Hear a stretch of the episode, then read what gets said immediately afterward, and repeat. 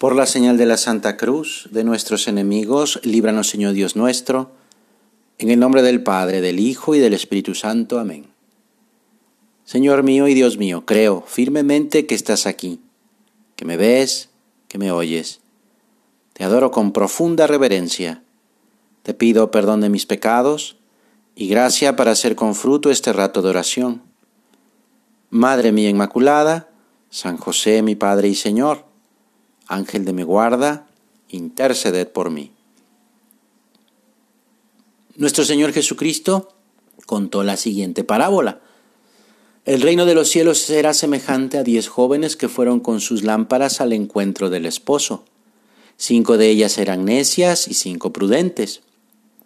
Las necias tomaron sus lámparas pero sin proveerse de aceite, mientras que las prudentes tomaron sus lámparas y llenaron de aceite sus frascos. Se trata así de la parábola de las vírgenes prudentes, aquellas mujeres que no dejaron que se apagara su lámpara, cuidaron la luz que llevaban. Sobre la prudencia, dice el catecismo de la Iglesia, que es la virtud que dispone a la persona a descubrir en toda circunstancia el verdadero bien y a elegir los medios adecuados para realizarlo. Las vírgenes prudentes sabían bien cuál era ese verdadero bien eligieron y utilizaron los medios que tenían a su disposición. Y al final recibieron su recompensa. Tuvieron aceite para esperar y cuando llegó el organizador de la fiesta pudieron entrar. Las otras, como se les había acabado el aceite, fueron a comprar más y por eso ya no pudieron entrar, se quedaron sin ir a la fiesta. Tú y yo sabemos cuál es el verdadero bien. Eso sí, lo sabemos, pero en toda circunstancia? Además, ¿cómo voy yo a alcanzar o a realizar ese verdadero bien? Es decir, lo de los medios. Eso no es tan fácil saberlo. No siempre, eh, sobre todo estas cosas de los medios, no siempre son tan claros o evidentes como en esta parábola. Es decir, en mi vida, ¿cuál es ese aceite para mi lámpara? Ah, ahí está la pregunta del millón. ¿Cómo alcanzar la prudencia? Mira, dice San Agustín, la prudencia es el amor que sabe descubrir con inteligencia lo que es útil para acercarse a Dios. Ahí está la clave, acercarse a Dios. Para descubrirlo, como siempre, pues vamos a acudir a Jesús, vamos a preguntarle, Señor, ¿tú cómo le hiciste? Mira, hay una constante en la vida del Señor, se trata del cumplimiento de la voluntad de su Padre Dios. Eso lo vemos en las páginas del Evangelio. Aparece con frecuencia cómo Jesucristo solo busca hacer lo que Dios Padre quiere.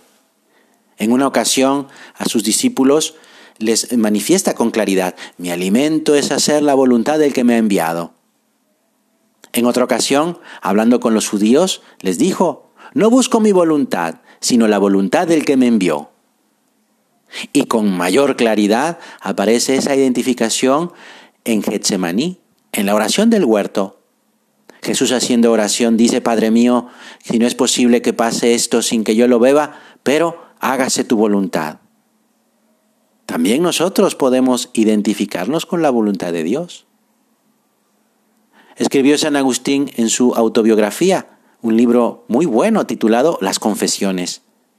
Así lo decía, dame Señor lo que me mandes hacer y mándame hacer lo que quieras. ¿Pero cómo? Pues también lo dice San Agustín.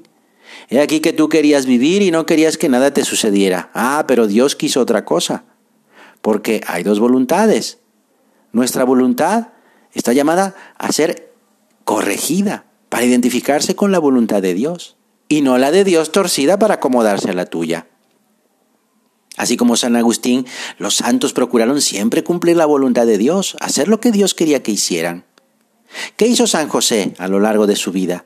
Pues contemplar a Jesús y a María para eso descubrir esos deseos de Dios y ponerlos enseguida en práctica. Esta es la llave para abrir la puerta y entrar en el reino de los cielos. El que hace la voluntad de mi Padre, ese entrará. Así lo dice el mismo Jesús, ¿eh? La lección es clara.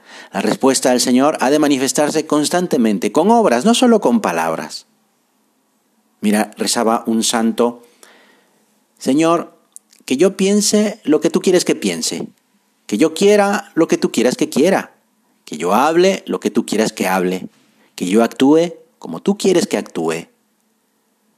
Ahora, en este rato de oración, que es conversación con Dios, que nos ve, que nos escucha, cada uno le podemos decir de verdad, Jesús, lo que tú quieras, yo lo amo.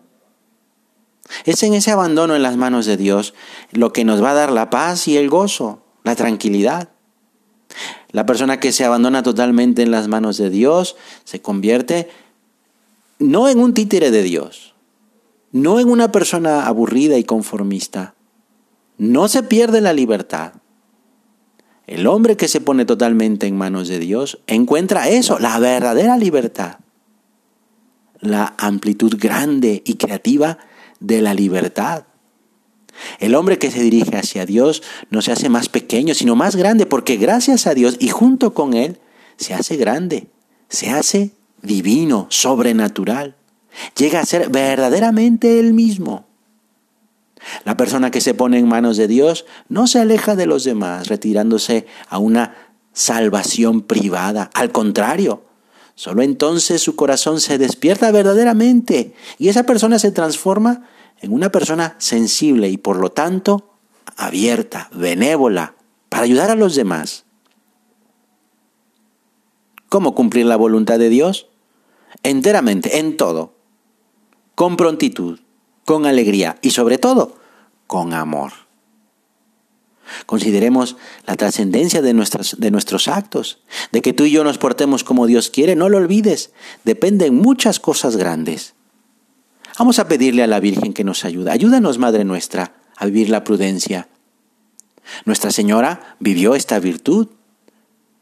Oye con atención lo que Dios quiere cuando le anuncia que va a ser la Madre de Dios.